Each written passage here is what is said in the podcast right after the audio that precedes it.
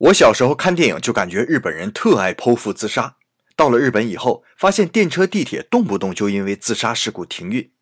今天看了一个调查报告，才发现自杀大国果然名不虚传。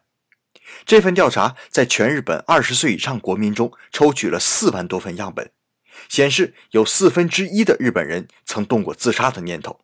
据推算，仅过去一年就有超过五十三万人自杀未遂。其中居然有一半人有过四次以上的经验。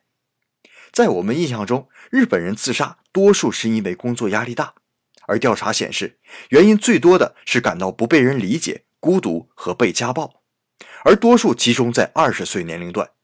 相反，抑制住自杀念头的是感到自己对他人有用处、被认同。